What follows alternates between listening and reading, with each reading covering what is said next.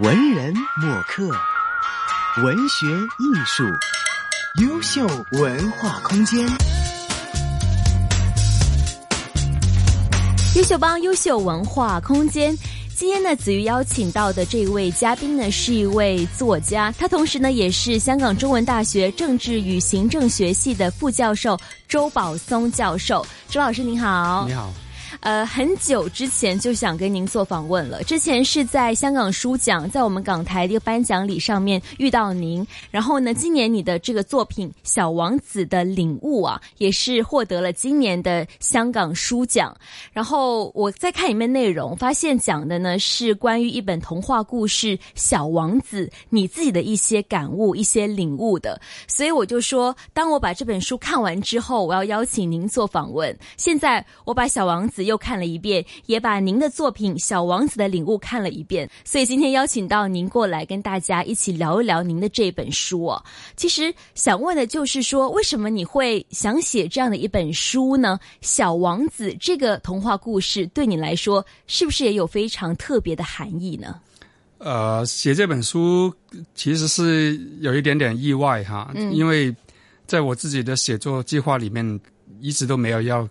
没有，从来没有这个念头要写一本关于小王子的书哈。嗯。只是二零一四、二零一五年的时候，我去台湾做访问学者，在台北，然后那时候刚好小王子的电影就上映。嗯。然后我当时在政治大学就跟一些学生就开一个沙龙，在一个很小的咖啡馆的地下室开一个沙龙哈。然后我跟他们讲说啊。自然，第一次我就跟你们讲一讲《小王子》这本书吧，哈，讲一讲《小王子》背后的哲学是什么，啊，因为我觉得，呃，我自己读这本书读了很多年，但是我从来没有写过任何关于这本书的文章，嗯，啊，所以完全是一个意外啊。然后，那这个在那个地下室里面，我就跟他们讲了我对这个《小王子》这本书的一些想法，嗯，讲完以后，我就写了一篇文章，哈，给《明报周刊》，就叫《小王子的领悟》，这是第一篇。啊，写完以后就，结果就反应非常的好哈，就是在网络上，在呃 Facebook 上面，很多人在转发，很多人在讨论，嗯，好，然后我自己很意外，我说啊，原来呃，原来这么多人喜欢读小王子，然后我的想法原来那么那么多人有共鸣哈，那我试试我再写下去吧哈，就这是开始啊，就是所以完全是在一个。呃，没有计划，非常偶然的状态之下，就一篇一篇的写下去。嗯，结果写了十十几篇哈。嗯，您刚才说到，其实这个起因呢是在台北哦。后来我在看您的书的时候，你有提到说，其实你很多的文字的创作都是在台北的一间咖啡馆里面创作的。对。为什么呢？因为我们知道说，很多作家他们可能会有自己的一些偏好，比方说 J.K. 罗琳，他就是在爱丁堡的大象咖啡馆写下了《哈利波特》。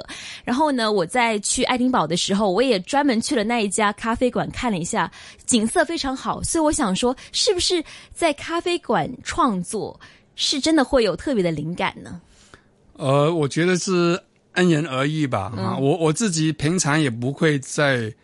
咖啡馆写作的，但这这这次是非常偶然哈。然后，因为那咖啡馆很安静哈，然后晚上几乎是没有人啊，然后在很很安静一条小街上面，所以几乎就是我一个人在那里一边喝咖啡一边写作，然后那个心境跟我比较配合吧。所以，呃，我回到中文大学写这本书，后来的时候也是在一个啊我们的大学的一个饭堂呃咖啡馆一个 canteen 里面写 嗯。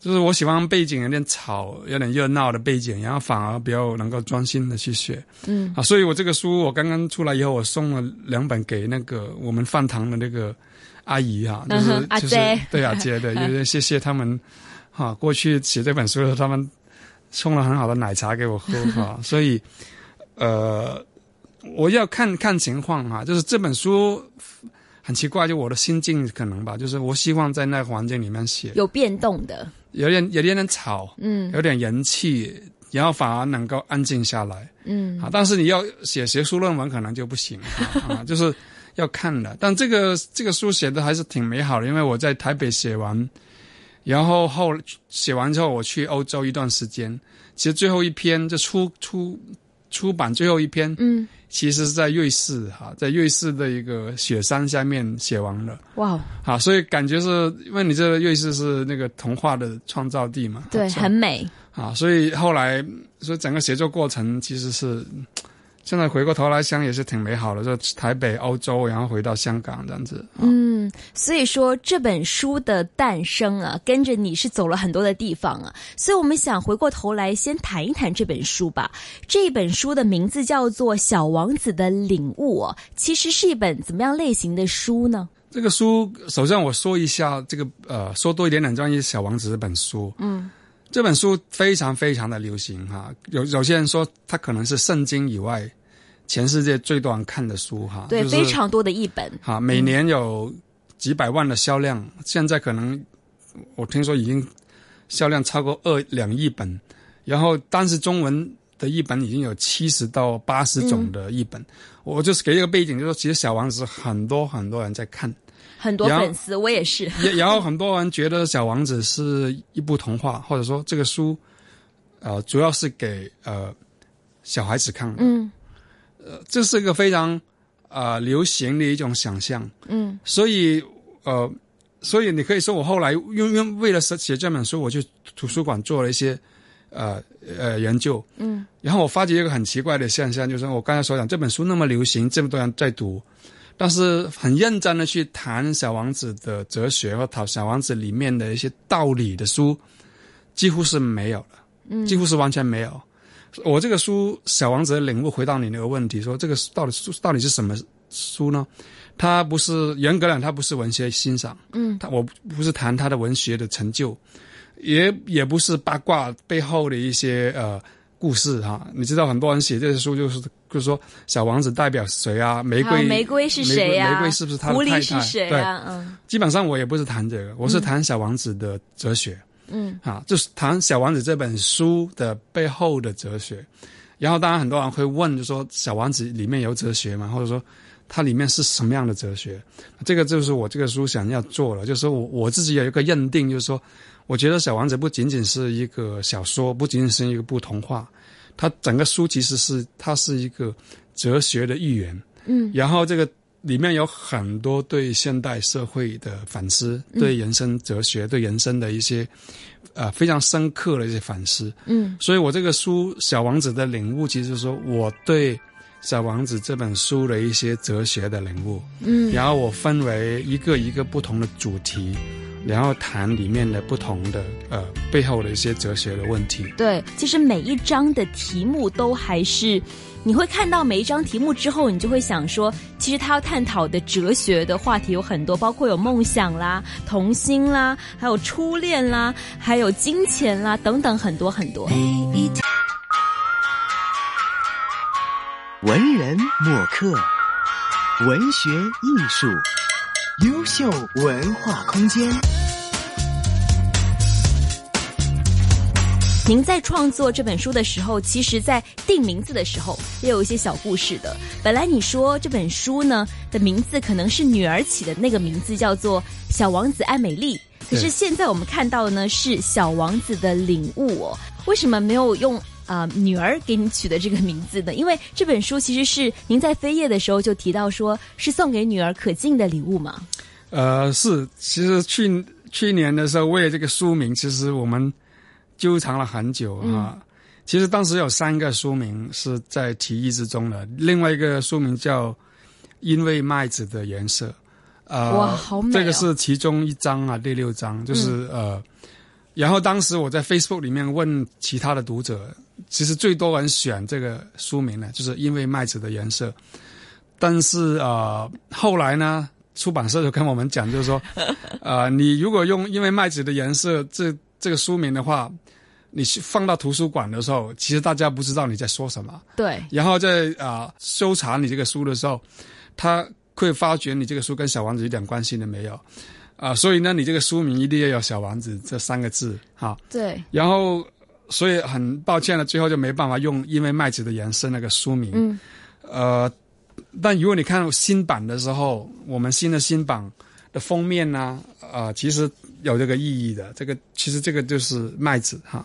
啊啊，就是如果你看新装新版的精装版呢，你会看到封面上面其实有一个呃小麦的麦穗，啊其实就是在呼应因为麦子的颜色，其实、很遗憾没能用的时候的一个补充了。对，其实这个就是小王子的意思。这小王子在探索哈，嗯他的意涵是这个。嗯，至至于我女儿，当时我就问她叫用什么书名好嗯哈。这、那个时候她去年是五岁吧，然后他想都不想就是说小王子爱美丽。对，因为其实有一部电影叫《天使爱美丽》嘛。对，他他不知道这个故事，我知我知道天使爱美丽，但嗯她她自己不知道，然后我也不知道他为什么会想都不想，就是说一直坚持说要用小王子爱美丽这个书名啊。呃，其实我想过要用这个书名的，对，但其实后来就我当时我看我也觉得说。女儿可敬懂好多，因为其实这本书呢，探讨就是，呃，大人的童心嘛，就是小朋友怎么样看大人的世界。所以我觉得当时我看到这个小插曲的时候，我就想问您，其实我觉得，呃，小王子爱美丽也挺美好的呀。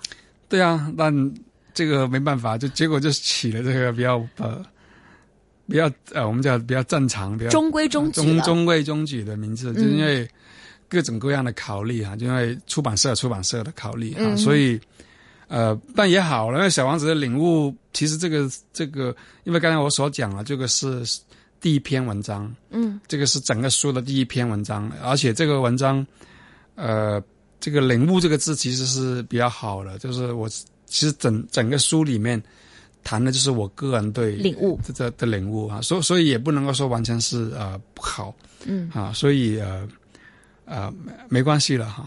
而且我觉得最后用了《小王子的领悟》这个题目呢，其实就是一语道破了，就是你你你没有不会担心说以后要去搜索的时候可能找不到这本书，因为它很直白的展现出来你对于《小王子》这本书的感悟、哦。其实你应该是看过了很多很多次《小王子》这个童话故事嘛，每一次看应该有不同的感受啊、感想啊，能不能谈谈你每一次看《小王子》这本童话的一些感受呢？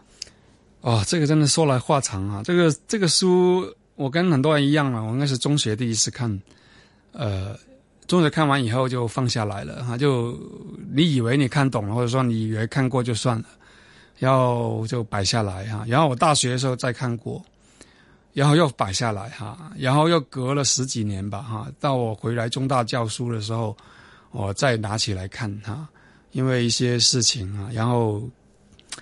呃，所以其实前前后后，但当然后来因为写这个书，就看到无数，看了无数遍。我今天看到周老师周教授带来那一本，他看了很多次的那本《小王子》，上面好多的批注，而且感觉得出来那个纸张被翻动的痕迹，应该是翻了很多次了。对，啊、所以所以呃，你问我就是说我，我可以这样子讲吧，我我之前也讲过，我是这个书好像所有人都能够看得懂，或者或者大家觉得很容易看，但我坦白讲，我在写这个书的过程里面，我才发觉我以前我是说，我四十岁以前，其实我看不懂小王子的，就是说太多很关键的东西，我以前根本没有留意到，或者没有看到整个小王子的结构跟小王子一些很关键的概念，我以前读的时候完全没想过的。啊、所以我刚才所讲，其实读这个书真的是读了一遍又一遍又一遍，每一次读的感觉都不一样。呃，甚至于更好玩的是，呃，我写这个书的时候，我因为我刚才所讲嘛，所有文章我都是先一篇一篇的写好，但到最后我出书的时候，我几乎将整本书的文章全部重新写过一次。哇，然后呢，我去年出了这个出版以后，我今年再再再重新做了个新版，新版嗯。做了个修订版，我修订了应该超过上千个地方，就是有上千个地方，其实我是在修订过的。嗯。啊、然后所以在这个过程，我我想说什么，就是其实，在一直我自己也在成长，说我一直在读，一直在思考，一直在体会的过程里面，其实对于这个书的感受，其实是一路一路的加深跟、嗯呃有不同的想法嗯啊，所以这个也是阅读的一个很美好的地方啊，就是你你真的会感觉一一一层一层的读下去的时候，你觉得啊那个书真的是能够走进你的生命。他说他他已经在成为你生命的一部分。然后我在写这个书的时候，我其实经常一次又一次的问自己。啊，如果作者再生的话，他看到我写这个，他会怎么想？嗯，其实我经常会这样想，就是我想要有个时空的对话。对，刚才听您讲这些，其实我就有个感觉，就是我们看书容易，但是看懂一本书很难。那其实您已经是做了很多的研究，读了很多遍，对当中的一些非常重要的概念呢，也是有自己的一些看法。所以下半节回来呢，我们会重点跟周宝松老师聊一聊他的一些领悟。我们下半节继续聊。